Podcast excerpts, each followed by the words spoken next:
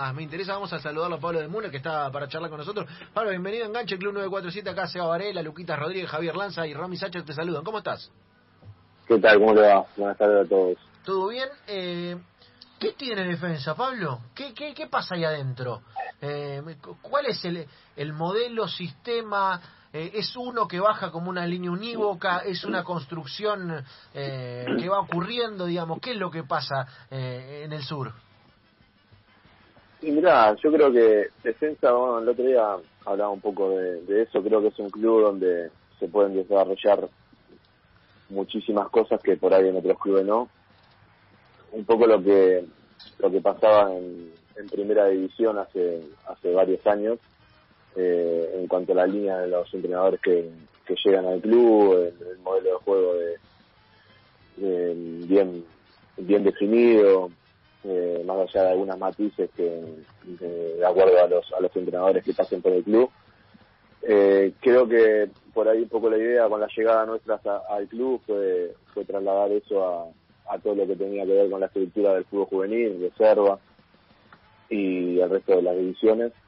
Eh, al poco tiempo que llegamos empezamos a desarrollar nuestro trabajo y y bueno, las cosas se dieron realmente muy bien en, en cuanto a, a lo, al funcionamiento de lo que de lo que fue la reserva, la cuarta división que estaba bajo el mando nuestro.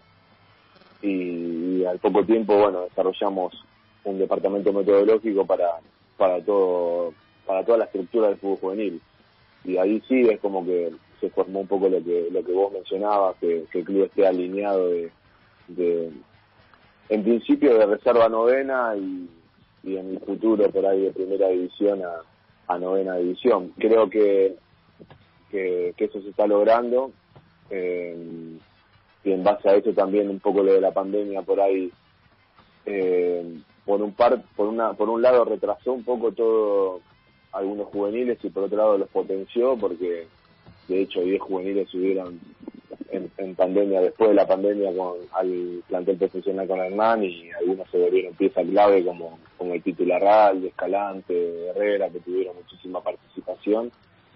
Y, y bueno, ya que estamos, es la verdad que, que, muy contento por, por el presente del club, por formar parte de, de todo esto y a la vez tratando de, de mejorarlo. ¿no? Pablo, eh, hablaste de metodología del de lo de la metodología en el club. ¿Cómo es una metodología? Porque ahora Javier Macherano es, va a cumplir esa función en el Departamento de Metodología de la AFA. Eh, ¿qué, ¿Qué se habla? ¿Qué se trata? ¿Cómo se trata? ¿Qué es? Y es una es una estructura donde, por ejemplo, nosotros en, en pandemia lo que lo que hicimos, el Departamento Metodológico, lo que hicimos, que nosotros somos parte del Departamento Metodológico, es eh, en principio capacitar a, a, todos los entrenadores de, de todas las divisiones eh, de la estructura de juveniles, de, de reserva a novena división, eh, armar un modelo de juego, un perfil de, de acuerdo a nivel colectivo y también a nivel posicional, lo que el club pretenda eh, formar. Y, y también, obviamente, a, lo, a los preparadores físicos, obviamente que la preparación física ha cambiado muchísimo de acuerdo a nuestra mirada. Y, y en base a eso, facilitarle a los entrenadores eh, eh, una base conceptual donde eso te, da un orden y un punto de, de, partida hacia dónde hacia dónde hay que ir no eh, después cada entrenador eh, pone su impronta pone su, su manera de explicarlo su manera de desarrollarlo pero pero en principio fue un poco eso. Y obviamente que lo que tiene un departamento metodológico es de que que bueno, ya ahora en principio ya es del club y después eh, hay que tratar de mantenerlo, modificarlo y a la vez eh, mejorarlo, ¿no? Eh, eso es un poco lo que apostamos en, en defensa y, y, cuando se armó la idea de, del proyecto este eh, hicimos mucho hincapié en, en, todos estos puntos que, que te nombraba anteriormente. Eh, Pablo, ¿cómo trabajan y cómo acompañan a los juveniles que van subiendo a primera? Entiendo que eh, si no hay un acompañamiento también desde este lado, no sé cómo está conformado el, el cuerpo, de, si hay psicólogos o, incluso hasta tutores que acompañan a los juveniles, sobre todo para que se sientan eh, protegidos de alguna manera ante la, exposición que puede llegar a generar los debuts y los, los avances de las carreras. Mira, en, en, cuanto a eso, nosotros en pandemia hemos hecho muchas cosas que por ahí ni, ni siquiera nosotros no, no imaginábamos que, que podían llegar a, a, hacerla. La verdad que eh, todo esto de la pandemia por ahí nos puso en un lugar donde tratar de observar un poco lo que vos decís. Eh, siempre decimos que nosotros formamos personas que quieren ser futbolistas y a partir de ese punto tratamos de, de, que el jugador tenga, que sepa, ¿no? Un poco de, a nivel cultural, a nivel conceptual, de, los grandes equipos, a nivel cultural del país, la historia del país. Eh, bueno, hicimos muchísimas cosas, el racismo, el nazismo, eh, tocamos muchos puntos que a nivel cultural también y a nivel mundial y, y, la respuesta de los chicos fue realmente muy buena. Nosotros en parte no estábamos preparados para eso, eh, fue todo un aprendizaje también para nosotros, eh, porque yo, por ejemplo, muchos temas como el tema de la dictadura en mi casa, que mis padres no lo, no lo hablaba abiertamente, siempre fue un tema tabú, por ahí en algunos hogares todavía lo sigue siendo, por ahí los chicos desconocen, y entonces está bueno saber de, dónde venimos, qué es lo que pasó, tener memoria, y después que cada uno pueda razonar y, pensar por, por sí solo, nunca bajamos ni una línea de nada, simplemente tratar de, debatir, de mostrar y, a partir de ahí saber el pensamiento de cada uno. A ver, Pablo, eh, dentro de esto que decís está bueno y, y, lo iba a traer ahora a colación. Además, lo hiciste con, con un compañero de nuestro programa, como es Ariel Sher en algún momento, eh, y tiene que ver con darle otras herramientas además de la de adentro de la cancha, porque lo, lo hemos conversado muchísimas veces entre nosotros aquí. Hoy al futbolista se le dan adentro de la cancha todas las herramientas posibles, táctica, video, videoanálisis, entrenamiento físico y demás. Ahora, eso contrasta mucho con las eh, que reciben para lo que eh, para la cantidad de estímulos que tienen afuera del campo de juego.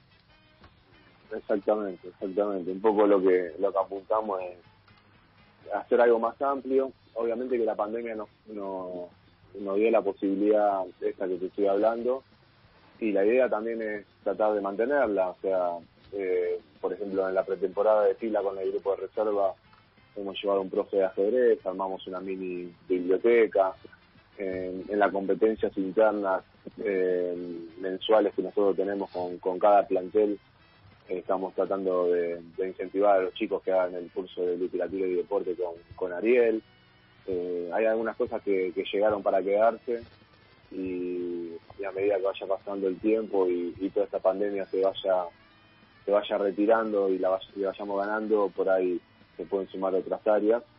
El otro día, por ejemplo, hablábamos muchísimo de la preocupación que de estos chicos que te nombraba anteriormente, que son que son 10 que participaban de la Copa Sudamericana, que qué es lo que iban a hacer con, con el dinero que, que habían que habían ganado en cuanto a premios por la Copa y bueno, es una preocupación, ¿no? Son chicos que por ahí vienen de, lugares muy humildes, que, que no saben lo que cómo administrar su, su dinero, piensan que por ahí esto va a durar para siempre, que, es moneda corriente y, y uno que, que fue futbolista y, y pasó por, por todo lo que ellos están pasando, eh, no es así, esto se termina y hay que tratar de, de guiarlos a ellos.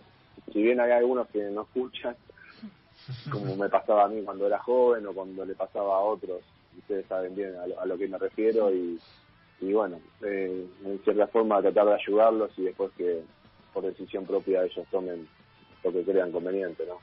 Sí, a ver, eh, por empezar nos pasaba a nosotros, sí, eh, siendo de otro palo, eh, eh, Pablo, y, ahora de los 30 mirando los 20 de otra manera, pero además digo, los estímulos que reciben los futbolistas son muy fuertes, ¿eh? son muy fuertes. Sí, pero me refería a, a, los consejos de los padres, a los consejos de la gente cercana, más allá de lo económico, está, está, está clarísimo eso, que, que, que el mundo del fútbol maneja unos números a nivel país que están muy alejados de la, de la realidad pero me refería más que nada al consejo del tío, al consejo del padre, al consejo del hermano mayor, que no los escuchamos, no los escuchamos cuando todos comen y, a veces es, un pecado eso.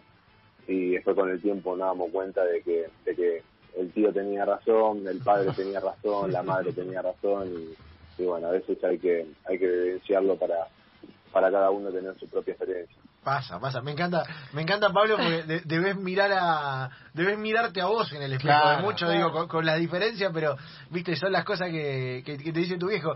Ahora me vas a putear, eh, el año que viene me vas a dar bola, pero en día vas a venir y vas a decir, che, tenías razón. Claro. Una, una pena que tengamos que terminar ahora, pero eh, es un, sería un gran tibios afuera, Pablo de. Claro. Sí, sí, sí, porque tiene tiene mucha inquietud. Y está, está bueno, ¿no, Pablo? Te digo, eh, como se ha eh, hecho minucioso lo táctico, ¿viste? Tratar de, de hacer minucioso lo otro también. Eh, que por ahí es un, un camino que, que ustedes están marcando. Porque en lo táctico en los últimos 10 años hemos evolucionado como nunca. Pero en el resto de los terrenos, me parece que, y, y es tema de estos días, la cuenta sigue pendiente. Yo creo que hay que naturalizar un montón de cosas en el mundo del fútbol. Eh, esto lo digo abiertamente y, por ahí eh, me juega en contra a nivel profesional, pero sinceramente lo que creo eh, en, en no encasillar eh, al futbolista eh, en ciertos en ciertos vínculos, sino tratar de, de darle posibilidades, de que conozcan.